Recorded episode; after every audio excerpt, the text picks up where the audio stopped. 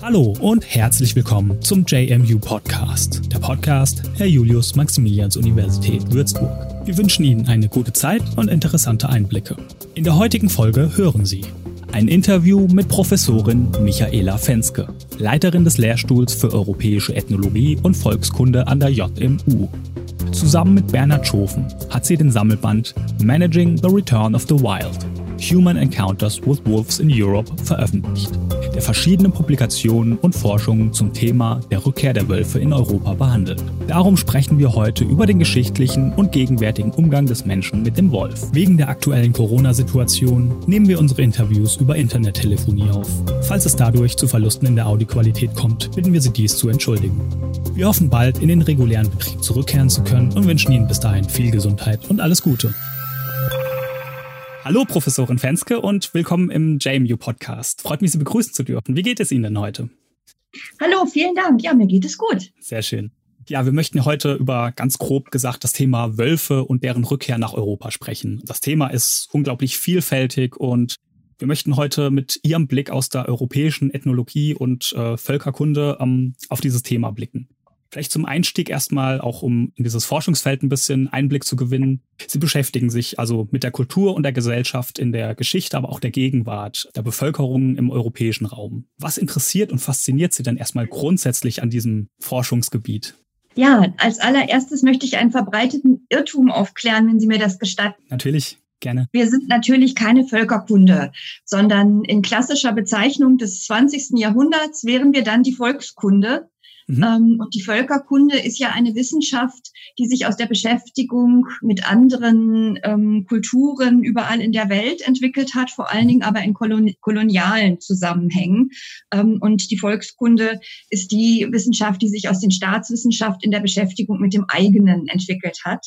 Insofern bin ich eine Vertreterin der europäischen Ethnologie, die am Beispiel europäischer Gesellschaften beziehungsweise mit Blick von Europa aus eben ein Stück weit auf die Welt guckt. Und das ist, denke ich, eine völlig andere Perspektive und historisch auch eine, ein anderes Werden, als wenn man eben aus einer Wirtschaftskultur ähm, entstammt. Gleichwohl ist das Thema, das Sie ansprechen, nämlich die Rückkehr der Wölfe nach Europa ein Thema. Ähm, und das gehört zu vielen Themen äh, im Augenblick, die aktuell sind, wo wir mit den Kolleginnen und Kollegen aus der Sozialanthropologie teilweise eng zusammenarbeiten. Also das ist ein Thema, das für uns ebenso interessant ist wie die Kolleginnen und Kollegen aus der Sozialanthropologie. Mhm. Und Sie haben es schon angesprochen, Wölfe sind so das große Thema und der Wolf spielt für den Menschen ja schon recht lange in der Geschichte eine wichtige Rolle, sowohl in positiver als auch in negativer Form. Also beispielsweise, es gibt schon sehr alte Knochenfunde, die bei Wölfen auf Domestizierungen hinweisen. Also man hat den, der sich dann zum Hund später entwickelt hat sozusagen. Also man hat ihn schon sehr lange zum Schutz, zur Jagd, bei der Viehhaltung, anderen Situationen genutzt. Trotzdem ist der Wolf eher als wildes Raubtier bekannt, das dem Menschen und dem Vieh gefährlich wird. Die meisten kennen ja den, den bösen Wolf aus Grimms Märchen sozusagen. Wenn man sich so diese beiden Dinge gegenüberstellt, hat sich ja dann trotzdem das negative Bild durchgesetzt, der böse Wolf. Wie ist es denn dazu grundsätzlich erstmal gekommen und warum hat sich dieser Aspekt denn so sehr durchgesetzt, dass wir im Endeffekt bis heute noch ganz verbreitet haben, die, diese Angst vor dem, vor diesem Wolf? Ja, das ist spannend, nicht wahr, dass das kulturelle Gedächtnis negative Erfahrungen besonders lange bewahrt mhm. Äh, und auch überliefert. Und zwar selbst dann, wenn die eigentlichen Bedrohungen längst vorüber sind. Also Wölfe sind ja anders als uns das die Kinder- und Hausmärchen aus der Feder vor allen Dingen von Wilhelm Grimm weismachen wollen, für Menschen längst keine Bedrohung mehr, sondern allenfalls noch für ihr Vieh und auch das nur unter bestimmten Umständen. Und trotzdem wird die Erzählung vom bösen Wolf ein Stück weit kolportiert. Ich könnte mir gut vorstellen, wenn Menschen in einigen hundert Jahren unsere heutigen Nachrichten mitbekommen oder auch das, was übrig bleibt im kulturellen Gedächtnis vom Jahr 2020, dass das auch sehr negativ ist. Und das hat sicherlich dann was damit zu tun, dass Menschen einander auch vor Gefahren warnen möchten und das kolportieren im Gedächtnis und lange haften bleibt, Und insofern denke ich, ist auch erklärlich, warum wir uns vor allen Dingen negative Erlebnisse erzählen. Ich weiß nicht, wie es Ihnen geht, ob Sie überwiegend positive Erlebnisse so im Freundeskreis und im Kreis der Kolleginnen erzählen so in meiner Lebenswelt sind das oft eher Dinge, die gerade schwierig sind oder was nicht so gut läuft. Und ich glaube, dass so ein bisschen ein Stück weit sagt das auch in das hinein, was wir kulturelles Gedächtnis nennen. Also das, was eben Gefahren ist oder was auch mit Ängsten besetzt ist. Das wird ein Stück weit auf diese Art und Weise überliefert. Und hinzu kommt, dass man ja immer mehr die Geschichten im Grunde genommen an bestimmten Figuren festmacht. Gerade die Tatsache, dass Wölfe ja seit mindestens 150 Jahren nicht in Europa gewesen sind, beziehungsweise in die Peripherien gedrängt worden sind in Europa, hat ja dazu geführt, dass man anhand des Wolfes, und jetzt nehme ich ganz bewusst den Singular, zunehmend Geschichten erzählt hat. Und was kann man nicht alles anhand des Wolfes erzählen? Der Wolf, der steht dann für das Ungezähmte, Wilde, für das Böse, für das Animalische, für das Schlechte an der männlichen Sexualität. Also es gab in den 60ern, glaube ich, sehr schöne ähm, Cartoons von Tex Avery, wo der Wolf in die Bar ging und dem bald die Augen übergelaufen sind, als er da die hübschen Bedienungen gesehen hat. Also daran erzählt man dann eben auch negative männliche Sexualität. Und überhaupt hat sich diese Figur des Wolfes als des Animalischen, des Unzähmbaren, Ungezügelten sehr gut geeignet, um einiges anhand dieser Figur zu erzählen. Das hat aber mit den Erfahrungen, die man gemacht hat, nur bedingt zu tun. Also eine finnische Kollegin von uns, die ähm, Heta Ledismäki, hat erst unlängst äh, in einem sehr schönen Vortrag, den sie in Bautzen anlässlich einer gemeinsamen Tagung gehalten hat, daran erinnert, dass auch im historischen Rückblick viele Geschichten eine Rolle spielen und dass man sich viele Geschichten erzählt hat über Wölfe und dass viel erlebt worden ist, dass aber viele dieser Geschichten eben vergessen worden ist. Und das hat eben was damit zu tun, dass wir das überliefern, was eben sich einerseits im Hinblick auf Wahngeschichten auch erhalten kann, aber natürlich auf der anderen Seite auch, was wir wesentlich finden, was wir in Gesellschaften weitergeben wollen, anhand der Figur des Wolfes. Ähm, und das lässt sich umso besser erzählen und umso leichter und umso eindeutiger, umso weniger tatsächliche Wölfe es gibt, wir kennen das auch so ein bisschen aus unserem Alltag. Wir können besser über Personen etwas eindeutig Schlechtes erzählen, die keiner sonst kennt, mhm. wie über Leute, die bekannt sind, mit denen andere andere Erfahrungen machen. Dann wird das sehr schnell ambivalent, weil ähm, die meisten Begegnungen, die wir haben, denen ist so ein sowohl als auch in geschrieben. Es ist sowohl angenehm als auch, es gibt manchmal auch was Negatives.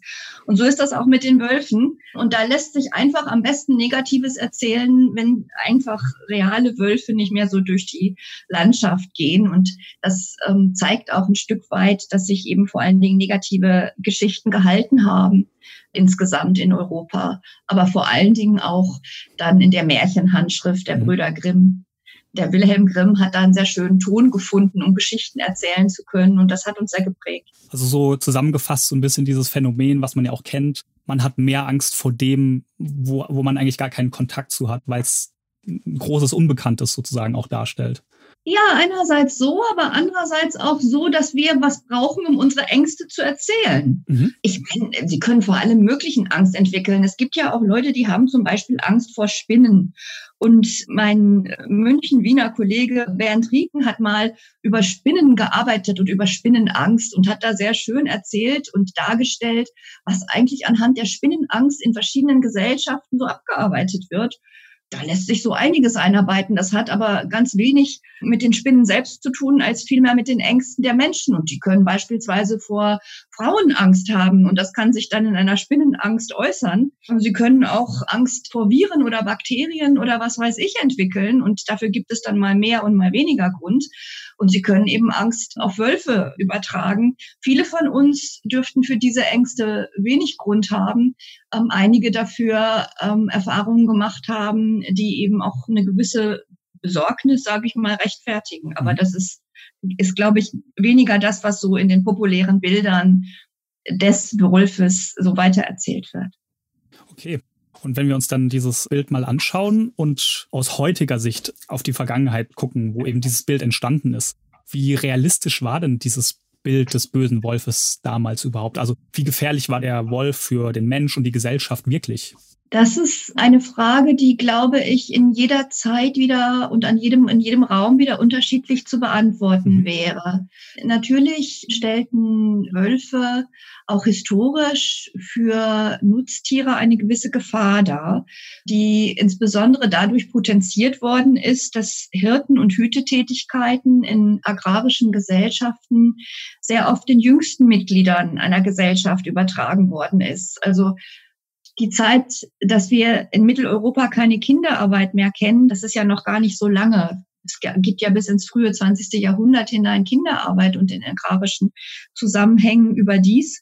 Und da wurde Kindern auch sehr oft Hütetätigkeit übertragen. Und auf der einen Seite äh, sind eben gehütete Tiere wie Schafe oder Ziegen oder andere Tiere eben besonders sicher bei menschlicher Gegenwart. Aber es ist auf der anderen Seite ein Problem, wenn das Kinder beispielsweise sind, die möglicherweise gar nicht die Erfahrung haben, mit gefährlichen Situationen gut umzugehen. Ähm, und ich ähm, denke schon, äh, dass es da auch immer wieder ungute Erlebnisse gab, sei es, dass die Kinder eben Tiere verloren haben oder sich selbst auch bedroht gefühlt haben. Äh, darüber hinaus äh, muss man wissen, dass Wölfe ja ein Stück weit die Nähe der Menschen gesucht haben. Ähm, da sind sie äh, eben auch ähm, durchaus wie viele andere Tiere ein Stück weit, ähm, man, man nennt das etwas unfreundlich opportunistisch. Das heißt, sie suchen eine gute Gelegenheit, an äh, Kalorien zu kommen und insbesondere an tierliches Eiweiß. Äh, und Menschen halten nun mal andere Tiere. Und das ist, wenn diese anderen Tiere nicht gut beaufsichtigt werden und dann womöglich noch eingesperrt, also in Zäune eingefasst. Das macht ja das Jagen unter Umständen viel leichter. Und gleichzeitig sind Wölfe natürlich auch besonders dann präsent, wenn Menschen selber in gefährlichen Situationen sind. Das heißt, in besonders kalten Wintern, wenn Menschen auf langen Wegen unterwegs sind, Reisen ist ja sehr lange sehr gefährlich gewesen. Und wenn Menschen da eben sich auf den Weg gemacht haben in Kutschen oder anderen Gefährten und eben in bitterkalten Wintern möglicherweise da unterwegs gewesen sind, dann war das durchaus nicht ungefährlich und dann haben sich Wölfe da auch unter Umständen angeschlossen. Ganz wichtig ist auch, sind auch Kriege. Das hat auch ein Würzburger Kollege erarbeitet, der Alexander Klingen, wenn ich den Namen jetzt mir richtig gemerkt habe. Der hat ein Stück weit gezeigt, wie der Dreißigjährige Krieg eben ein Stück weit, das ist ja ein Trauma gewesen, der Dreißigjährige Krieg in Mitteleuropa, allein schon aufgrund dessen, was die Menschen einander da angetan haben. Aber er, er ist eben auch ein Krieg gewesen, wo die Wölfe gekommen sind, weil diese Schlachtfelder, auf denen Menschen lagen, die eben bereits den Tod gefunden hatten oder im Sterben lagen, natürlich dann von allen Tieren, die eben von tierlichem Eiweiß leben, das sind Raben, das sind äh, Wölfe, das sind ähm, auch andere Tiere. Da sind eben diese Tiere auf die Schlachtfelder gegangen. Und für die Menschen, die ja ohnehin Ordnungen erlebten, die zerbrachen, eine Welt erlebten, die aus den Fugen gerät, Kriegsereignisse, die nicht enden wollten. 30 Jahre sind eben einfach eine lange Zeit, marodierende Truppen, die immer wieder durchkamen. Und dann kamen auch noch die Wölfe und haben eben im Grunde genommen in dieser Situation nach dem gesucht, wovon sie leben konnten. Und das hat die Menschen zusätzlich verunsichert und auch ein Stück weit dazu gebracht, dass eben diese Verbindung aus Ordnungen, die nicht erhalten bleiben, Machtvakui, Angst ähm, um das eigene Leben, dass das eben auch ein Stück weit konnotiert war mit den Wölfen. Also es gibt einfach historische Erfahrungen, die eben wölfliche ungute Begegnungen mit Wölfen ein Stück weit begünstigt haben. Dazu mhm. gehören Kriege und dazu gehören eben ähm, bitterkalte Winter und andere gefährliche Situationen wie das Hüten von Tieren durch durch Kinder beispielsweise. Das äh, sind eben real gegebene Gefahren. Okay, und also besonders so in den letzten zwei, 300 Jahren hat man die Gefahr durch den Wolf ja dann irgendwann so extrem wahrgenommen, dass man ihn ja bis ins 1900 gejagt und gerade in Westeuropa ja ausgerottet hat. Erstmal die Frage, ist die, ist diese Angst vor dem Wolf denn ein europäisches Phänomen? Und wo konnte der Wolf denn, sage ich mal jetzt, in den letzten, im letzten Jahrhundert leben, wenn der Lebensraum sozusagen in, in Westeuropa nicht mehr gegeben war? Naja, der Wolf ist in die Peripherien getrieben worden, indem man ihn eben so nachdrücklich verfolgt hat, in teilweise überaus grausame und brutale Art und Weise. Da haben sich die Tiere ein Stück weit in die europäischen Peripherien zurückgezogen, da wo eben wenig Menschen gelebt haben, beispielsweise in den Bergen und in Gebiete, die für menschliche Nutzung nicht sinnvoll gewesen sind. Da haben sich Wölfe aufgehalten und da, wo eben eine dünne Besiedlung ähm, gegeben ist, weil die Tiere eben da weniger Verfolgung fürchten mussten. Mit der Gefahr durch Wölfen ist es ähm, wie mit allen anderen Gefahren auf dieser Welt auch. Sie sind potenziell natürlich überall da gegeben, wo Wölfe leben und wo man Situationen schafft, die konflikthaft sind. Also das werden Sie ebenso aus Nordamerika hören. Da gibt es ja auch ganz strenge Regeln, beispielsweise wenn man da ähm, in den großen Naturparks äh, ist, dass man nicht irgendwelche Lebensmittel beispielsweise in Abfalleimer äh, packt, weil man da in Sorge ist, dass man auf diese Art und Weise eben auch beispielsweise Bären daran gewöhnt, den Menschen sehr nahe zu kommen. Also es gibt da eindeutig Gepflogenheiten, die man besser lässt, wenn man in Gegenden ist, wo eben sogenannte Raubtiere, zu denen ja auch die Wölfe zählen, leben. Und überall, wo diese Tiere sind, ob das Schakale sind, ob das Wölfe sind, ob das äh, Luchse sind, ob das Raubkatzen sind, also überall, wo solche Tiere leben, gibt es auch Konflikte. In Indien, wo eine sehr gute Freundin von mir lebt, gibt es etwa Konflikte mit Elefanten. Mhm. Wunderbare Tiere haben auch eine ganz starke Relevanz für das gemeinsame Arbeiten und Leben. Trotzdem gibt es immer wieder gefährliche Situationen und Unfälle. Und trotzdem gibt es da auch Übergriffe seitens wilder Elefanten, weil die eben nicht menschliche Siedlungen angreifen, aber eben einfach in Getreide und andere Gemüsefelder einfallen und sich da ernähren, weil ähm, da kommen wir wieder zu dem opportunistisch, opportunistischen, das, was ich mir mal kurz abpflücke und ernten kann, ist ja viel leckerer, als wenn ich lange laufen muss, um satt zu werden. Also da ähm, verhalten sich ähm, Wölfe, Elefanten und andere Tiere nicht anders als Menschen. Die Kalorien, die wir schnell kriegen, finden wir irgendwie günstiger. Mhm. Und der, ähm, das Ziel im Zusammenleben ist ja auch ein Stück weit, die Kalorien ungünstig zu machen.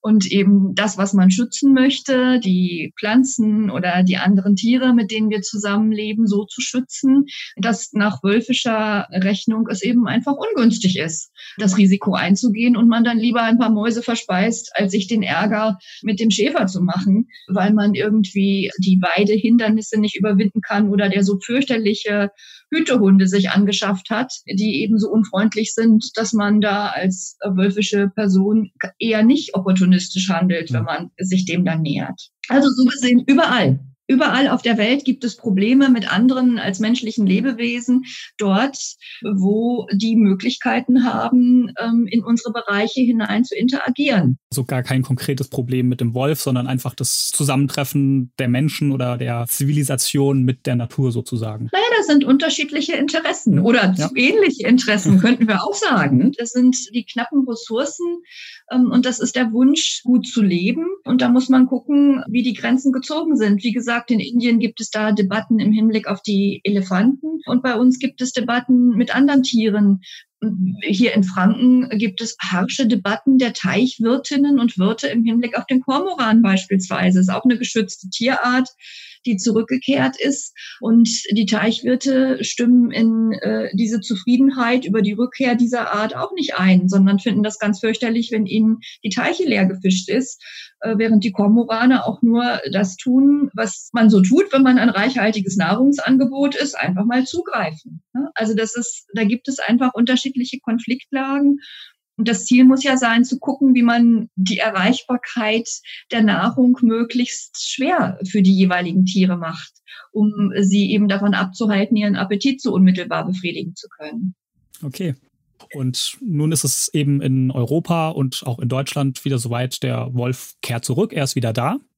Und vielleicht erstmal vor, vorweg die Frage, wie ist es dann überhaupt dazu gekommen? Also war das ein natürlicher Prozess, dass der Wolf einfach den Weg wieder zurückgefunden hat oder gab es auch sozusagen aktive Bestrebungen, Auswilderungen, den Wolf wieder hier anzusiedeln?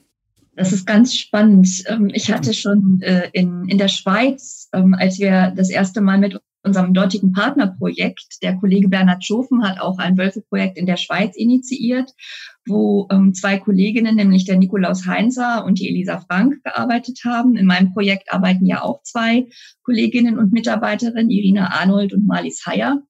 Und als wir uns das erste Mal in der Schweiz in Kur trafen, das ist vielleicht jetzt vier Jahre her, da geisterte schon diese Geschichte von Wölfen in Kofferräumen im Raum. Und ich war da ganz erstaunt, als ich die hörte, weil ich gedacht habe, wie kommt man denn dazu, so eine Geschichte zu erzählen? Weil ähm, Wölfe ja nun eher scheue Tiere sind und ganz anders als Hunde, ähm, dürfte man keinen Wolf äh, überreden können, in den Kofferraum zu steigen. Aber die Wölfe in den Kofferräumen machten sich da breit und wurden vor allen Dingen von Praktikern aus anderen Feldern erzählt.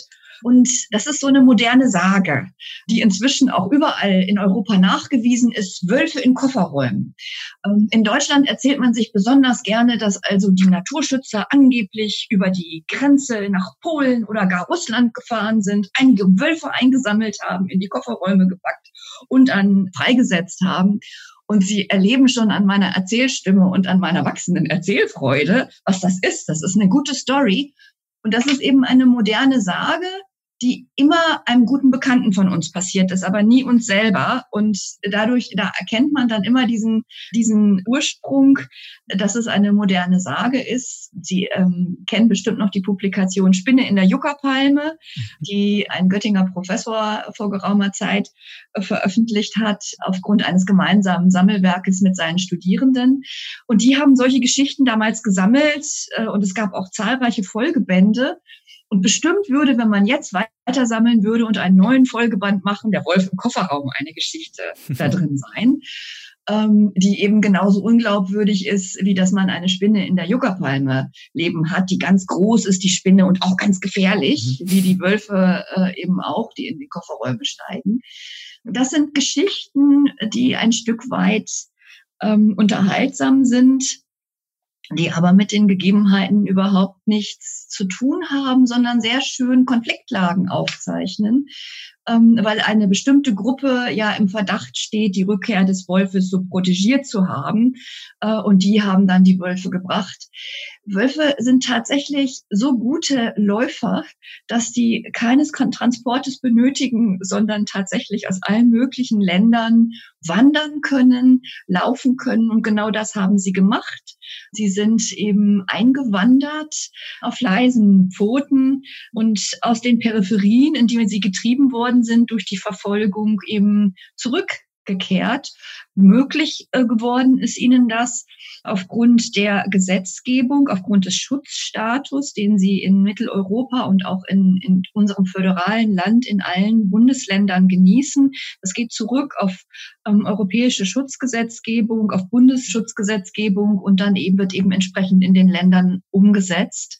Und dadurch, dass man Wölfe eben offiziell nicht mehr verfolgen darf, man darf sie ähm, nur noch in sehr seltenen Fällen und begründeten Fällen schießen, dadurch ist die Möglichkeit gegeben gewesen, dass sich eben hier auch in der Bundesrepublik wieder Wölfe angesiedelt haben. Okay, und wenn man mal auf den Lebensraum des Wolfes blickt, benötigen Wölfe ja sehr große zusammenhängende Waldstücke als Jagdrevier, aber auch damit sich eben neue Rudel bilden können. Das, also sozusagen, dass sie sich aus dem Weg gehen können, falls ein neues Rudel auftaucht. Wo in Deutschland und Europa findet man dann noch überhaupt, sag ich mal, Waldstücke, die diese, ja, die diese Möglichkeiten bieten und weiß man auch, was der Wolf denn macht, wenn er sowas eben nicht vorfindet. Also eine Möglichkeit wäre dann wahrscheinlich schon, was Sie jetzt erwähnt haben, er wandert dann weit, äh, bis er, bis er eben einen passenden Lebensraum findet. Ja, die, die, die Annahme, dass Wölfe in den Wald gehörten, die ist ganz interessant. Meine Mitarbeiterin Marlies Heyer schreibt ja ihre Promotion zu den Wölfen in der Lausitz. Da haben wir ja ein Kooperationsprojekt mit dem Sorbischen Institut. Und ich erinnere mich vor einiger Zeit eines ihrer ähm, Dissertationskapitel mit der Überschrift Wie die Wölfe aus dem Wald kommen ähm, gelesen zu haben, in dem es ihr darum ging, klarzumachen, dass die Menschen zwar den Wölf, den, die Wölfe immer in den Wald hinein erzählen, dass Wölfe und Wald aber gar nicht unbedingt zusammengehören, sondern im Gegenteil ähm, Wölfe in vielen verschiedenen Landschaften ganz gut leben können, auch ohne dass es da ähm, jetzt äh, zusammenhängende Waldbereiche ähm, äh, gäbe. Also Wölfe können überall da gut leben, wo sie geschützt ihre Jungen aufziehen können ähm, und wo sie Möglichkeiten haben zu jagen. Und das äh, ist eine Landschaft, die möglicherweise auch Wald hat, aber nicht, nicht durchgehend und nicht zwingend. Und das müssen keine riesigen Wälder sein, sondern das ähm, kann auch eine Landschaft sein, die agrarischen Charakter hat. Das können Gebirgsregionen sein und anderes mehr. Ähm, und außerdem sind Wölfe wie viele andere Tiere, ähm, können die, wenn ihre Grundbedürfnisse befriedigt werden, ganz vieles neu lernen.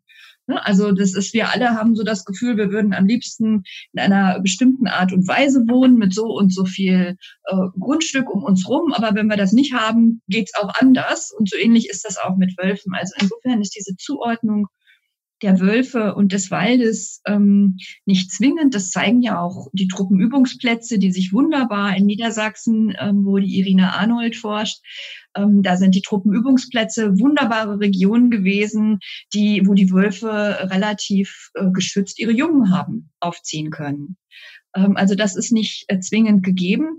Und äh, so gesehen gibt es ähm, äh, in Europa viele Regionen, äh, die derzeit von Wölfen als mögliches äh, Lebensgebiet getestet werden. Und das findet seine Begrenzung zunächst und vor allen Dingen, wie Sie es ja auch schon selber gesagt haben, in dem Revierverhalten anderer Wölfe. Also gerade die jungen Wölfe, die eben nicht mehr gebraucht werden in den Rudeln, um bestimmte Aufgaben zu übernehmen, eben äh, Geschwister großzuziehen, die dann eben zum Wandern kommen, sind ja alles Jungwölfe, die wandern und unterwegs sind und die gucken eben, wo gibt es eigentlich noch äh, freie Reviere und da gucken sie eben einfach, was gibt es in den freien Revieren? Also gibt es da Möglichkeiten, gibt es da Nahrung, gibt es da eben äh, Schutzraum, in dem sich das der Wolf selber zurückziehen kann und gegebenenfalls sogar diese sehr vulnerable Zeit der Jungenaufzucht gestalten kann. Und äh, dieser Prozess ist auch in ganz Europa noch nicht abgeschlossen. Also wenn man es jetzt mal so aus dieser Erzählung betrachtet, eigentlich auch eher ein Tier, das Schutz sucht und gar nicht so dieses böse Bild widerspiegelt, was man dann eben aus diesen, aus, aus diesen alten Geschichten kennt. Ja, es ist wie gesagt ambivalent. Es ist immer ein sowohl als auch. Wenn mhm. ich selber einen Gatter hätte, wo ich Schafe halten würde, dann würde ich die Wölfe, die sich in meiner Nachbarschaft ansiedeln, durchaus nicht nur als schutzsuchende Lebewesen wahrnehmen, sondern als Lebewesen, die mir mindestens viel Kosten verursachen, weil ich mir jetzt ernsthaft Gedanken darüber machen muss, wie ich meine Schafe schütze. Aber natürlich haben Wölfe zunächst mal das Interesse, wie wir alle, zu überleben und gut zu leben. Und das, wie gesagt, das sind Dinge, die alle Lebewesen irgendwie umtreiben. Das kann uns manchmal gefährlich werden. Okay, und ähm, insgesamt fasst man ja den, sag ich mal, den Umgang des Wolfes unter dem Begriff Wolfsmanagement zusammen. Und das schließt den, den Schutz des Wolfes ein, aber auch Beobachtung, Forschung, ganz besonders auch der Umgang mit der Landwirtschaft, Viehhaltung, was Sie schon angesprochen haben aber ich denke auch Aufklärung über den Wolf zum Beispiel. Mhm. Ähm, und Deutschland ist ja nicht das einzige Land, wo der Wolf zurückkehrt. Wie sieht denn so Vielleicht können Sie das ein bisschen grob zusammenfassen, das Wolfsmanagement in Deutschland aus und wie sind vielleicht auch so die Unterschiede zu anderen Ländern? Ich glaube, Italien ist ja auch ein Land, wo es ein, ein, großes Thema ist mit Wölfen oder zum Beispiel auch im, im, im Schutzstatus, um, ob, ob, sich das vielleicht auch in Europa unterscheidet, so, so mhm. dieser, dieser ganze Prozess. Ja, das ist tatsächlich in Europa ein Stück weit unterschiedlich, obgleich es natürlich durch die Gesetzgebung, also ob, obgleich es da eine gesetzliche Grundlage gibt, die für alle gleichermaßen verbindlich ist. Aber aber darüber hinaus gibt es teilweise eine andere Interpretation. Nur nebenbei bemerkt, ähm, verrät der Managementbegriff ja unendlich viel über unsere Ansprüche, also über unsere menschlichen Ansprüche. Was wollen wir nicht alles managen in, in unserem Leben? Welche Prozesse wollen wir nicht alle gut im Griff haben?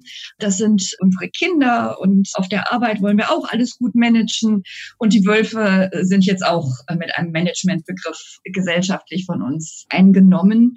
Das zeigt eigentlich sehr viel über den menschlichen Anspruch und auch über den menschlichen Versuch aber ist ein Stück weit insofern heikel, als dass wir es ja schon bei unseren zu managen Kindern erleben, dass die uns mit ihrem Eigensinn sehr oft in die Quere kommen und mit wilden Tieren ist das noch viel mehr so, dass die einer eigenen Agency folgen, dass mhm. die einen eigenen Handlungs, eine eigene Handlungs- und Wirkmacht haben.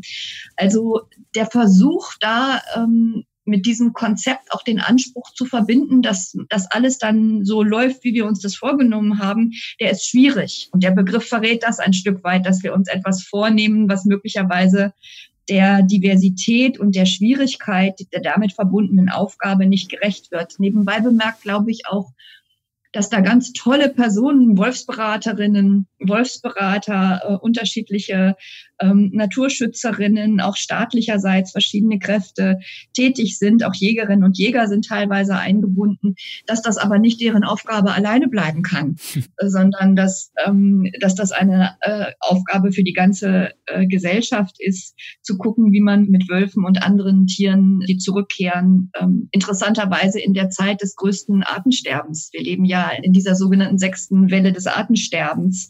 Und während wir um eigentlich täglich Arten auf diesem, auf die, in dieser Welt verlieren, kommen plötzlich bestimmte Arten auch zurück. Das ist ja doch sehr interessant. Ähm, also diese Wolfsmanagerinnen, Manager, da gibt es ja auch welche, die das hauptberuflich machen, die begleiten Monitoring-Prozesse, also die gucken, wo die Wölfe eigentlich jeweils sind, wie sich die Wolfspopulationen in Europa entwickeln. Die leisten Aufklärung, das haben Sie genannt, Herdenschutz und die arbeiten mit Politik und Wissenschaften eng zusammen. Und da ist, weil Sie ja auf die Unterschiede, was macht Deutschland besonders? Also äh, in Deutschland ist das so, dass es zwar eine sehr enge Kooperation mit den Wissenschaften gibt, aber was Deutschland im Vergleich zu anderen Ländern weniger hat, ist die starke Besenderung. Also in Deutschland werden weniger Wölfe eben mit ähm, GPS-Halsbändern versorgt, als das in anderen europäischen Ländern teilweise der Fall ist.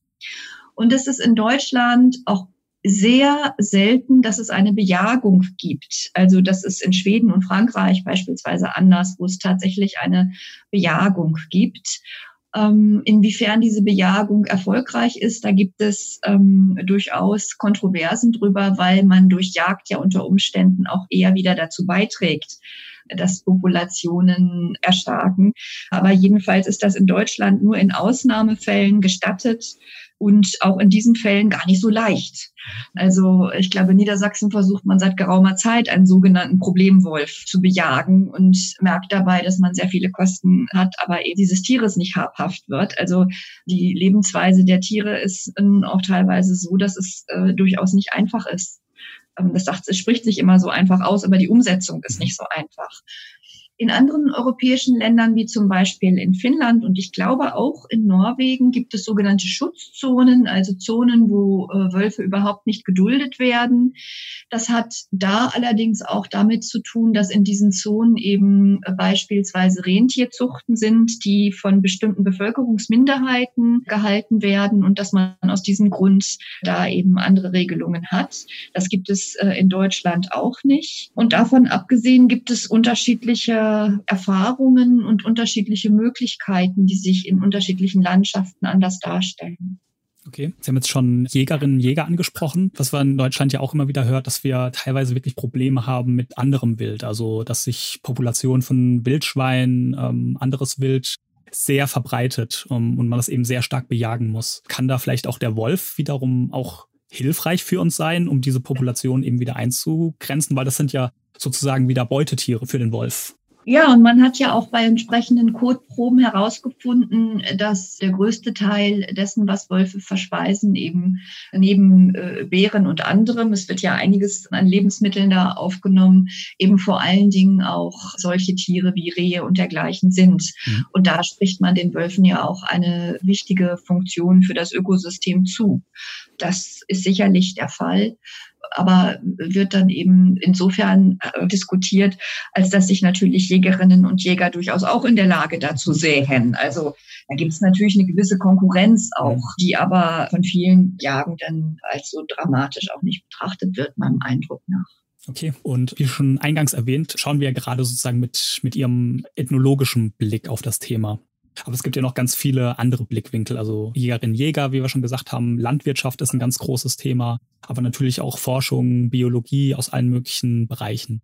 Und sie haben es zusammen mit Bernhard Schofen den Sammelband Managing the Return of the Wild, Human Encounters with Wolves in Europe veröffentlicht, wo sie eben ganz viele verschiedene Blickwinkel und Arbeiten zusammengetragen haben, die sich mit dem Thema der Rückkehr des Wolfes beschäftigen.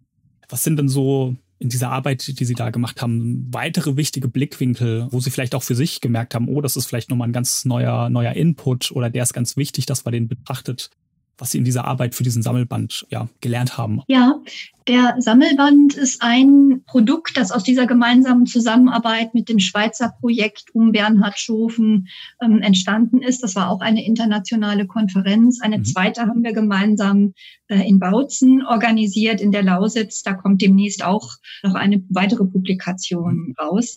Und ich glaube, das Besondere ist zunächst einmal, dass wir als Kultur- und Sozialwissenschaftlerinnen, Wissenschaftler wie auch immer, uns mit dem Thema beschäftigen, weil man ja schon sehr lange von der Biologie, von den Forstwissenschaften und von anderen einschlägig mit der sogenannten Natur beschäftigten Disziplinen ähm, da Beiträge hat.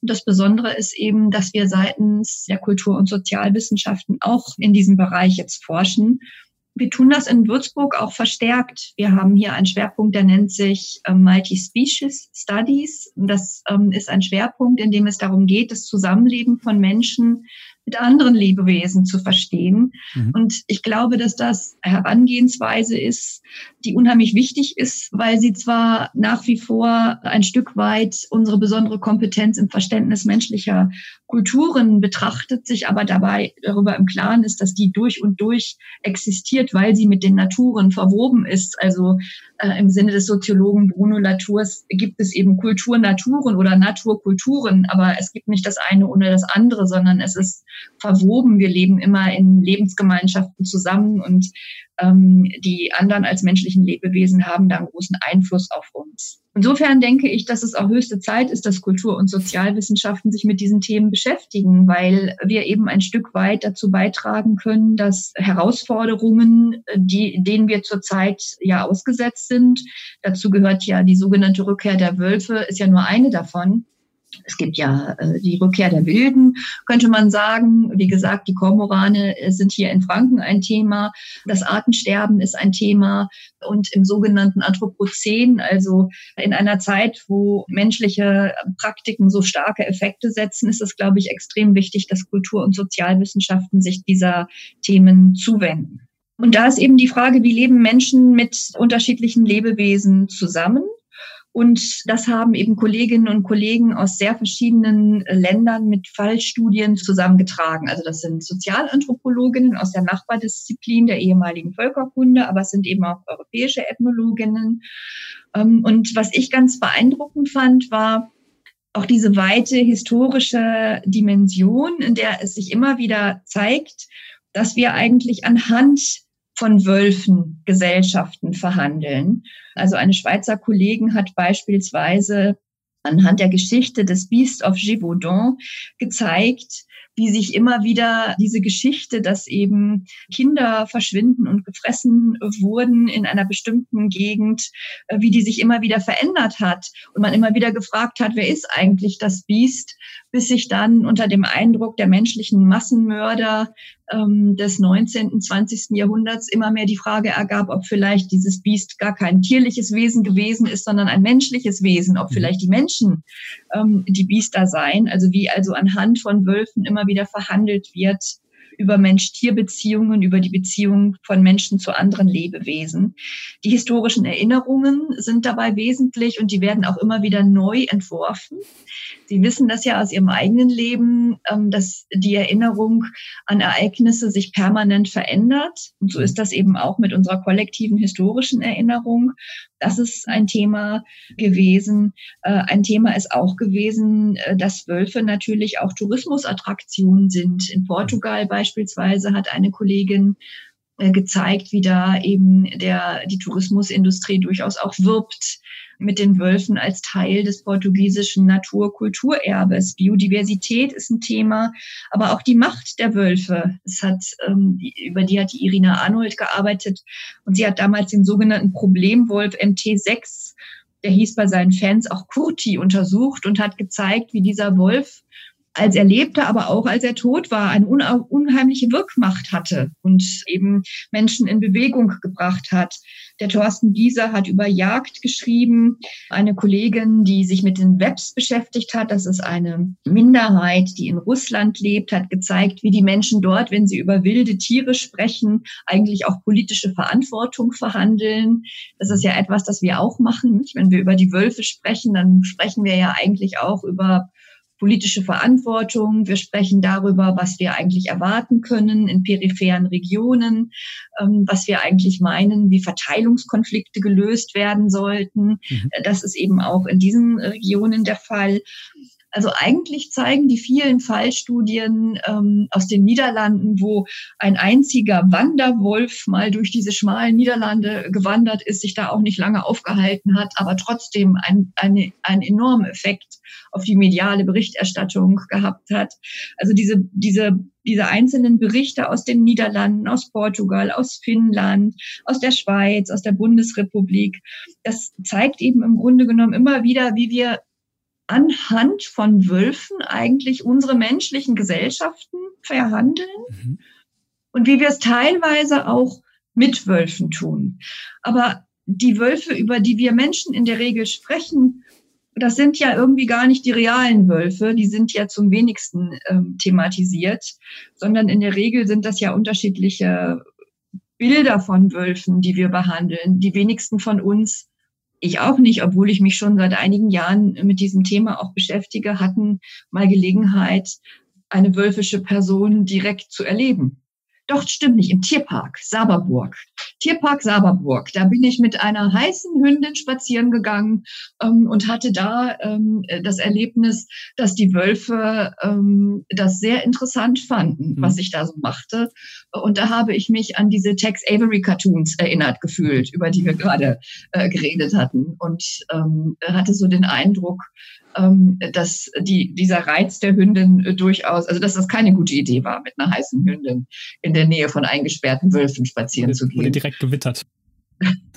ja, wobei äh, sich diese Wölfe übrigens, äh, das muss ich schon sagen, extrem zurückhaltend benommen haben. Ich glaube, wenn ich mit einer heißen Hündin an einem Gatter, was heißt glaube ich, das weiß ich, wenn ich mit meiner heißen Hündin in der Nachbarschaft äh, kurz noch spazieren gehen muss, bevor ich ein bisschen weiter in die Feldmark komme, dann benehmen sich die Hunde in der Nachbarschaft durchaus anders und sind weniger zurückhaltend, vorsichtig, beobachtend ähm, als die eingesperrten Wölfe. Aber diese eingesperrten Wölfe die eben da aufgrund dieser attraktiven Witterung, die ich mit mir spazieren führte, äh, näher kamen. Das ist mein einziges Wolfserlebnis. Mhm. Und das wären jetzt die einzigen Wölfe, über die ich Ihnen aus eigener Erfahrung ähm, erzählen könnte.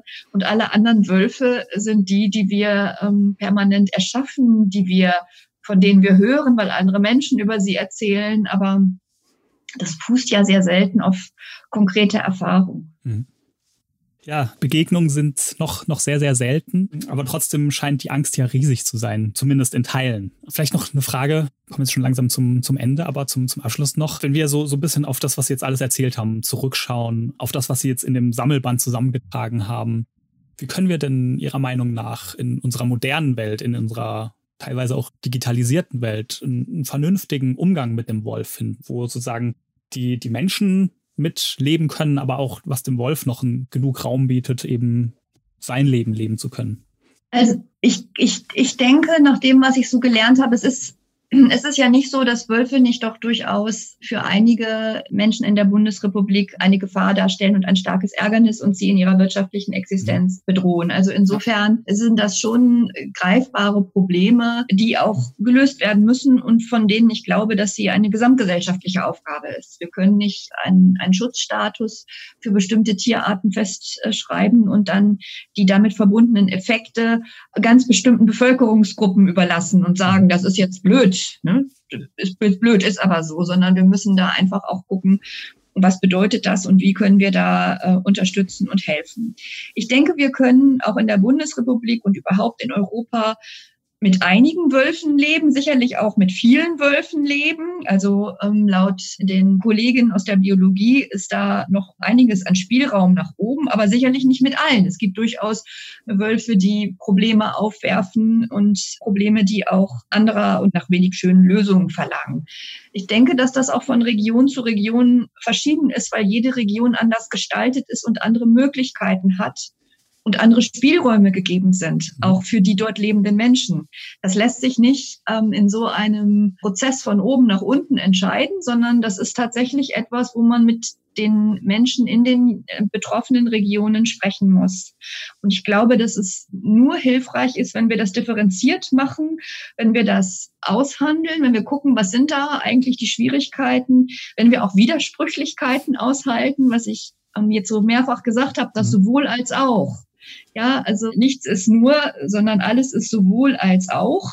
Und das muss man eben aushalten, dass es sowohl den einen Vorteil bringt als auch den anderen Nachteil. Und soweit das menschliche Ökonomien betrifft und auch andere ähm, Tiere, gilt es ja darum, die möglichen Schäden möglichst gering zu halten, weil sehr gut nachvollziehbar ist, dass Menschen an ihren ähm, äh, anderen Tieren auch teilweise sehr hängen. Das sind ja auch innige, langgewachsene Beziehungen, die über Pflege- und Fürsorgebeziehungen entstanden sind. Und insofern äh, muss man eben aushalten, dass Wölfe äh, einerseits tolle Tiere sind und andererseits auch eine Gefahr, äh, eben für Schafe beispielsweise. Ich glaube, was für die Gesellschaft insgesamt wichtig werden könnte, ist das Loslassen der fertigen Bilder der mhm. Vorstellungen der freien Wölfe, der Wölfe, die für äh, unseren Freiheitswunsch stehen, für unsere Sehnsucht nach einer wilden Natur, die es doch so ähm, auf dieser Welt in der Weise, wie wir sie gerne hätten, eigentlich gar nicht mehr so gibt,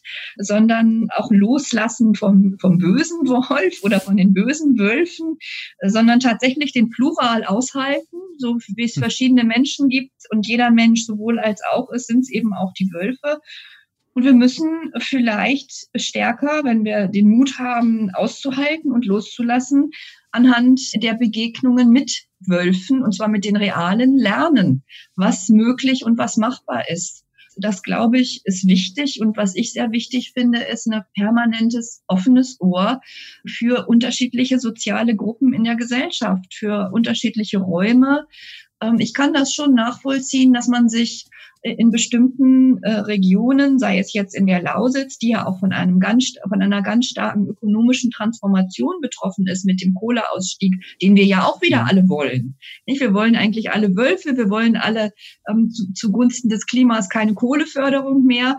Ähm, und das bedeutet aber für uns alle auch eine Verpflichtung, äh, gegenüber den Menschen, die bisher daraus ihr Einkommen generiert haben. Mhm. Ähm, in der Lausitz hat man jetzt schon ein klein wenig so ein 30-jähriges Krieggefühl und dann kommen die Wölfe, wenn die bestehenden Ordnungen äh, nicht mehr da sind und, und wenn das, was man gewohnt ist, nicht mehr da ist. Und da ist es, glaube ich, auch wichtig, anhaltend eine gesellschaftliche gemeinsame Verantwortung auch zu haben. Aber das ist auch in Niedersachsen, wo die Irina Arnold forscht, so, dass da eben auch Menschen, die in ländlichen Ökonomien sind, mit Recht äh, Unterstützung erwarten und Respekt und Verständnis mhm. für ihre Lebensweise und für die Notwendigkeiten, die damit verbunden sind. Okay, das ist doch ein sehr schönes Schlusswort. Dann ja, kommen wir zum Ende. Ich bedanke mich bei Ihnen für Ihre Zeit, für Ihre Antworten. Sehr spannendes Thema. Und ja, danke für Ihr Interesse. Sehr, sehr gerne und danke für den, für den tollen Einblick. Dankeschön.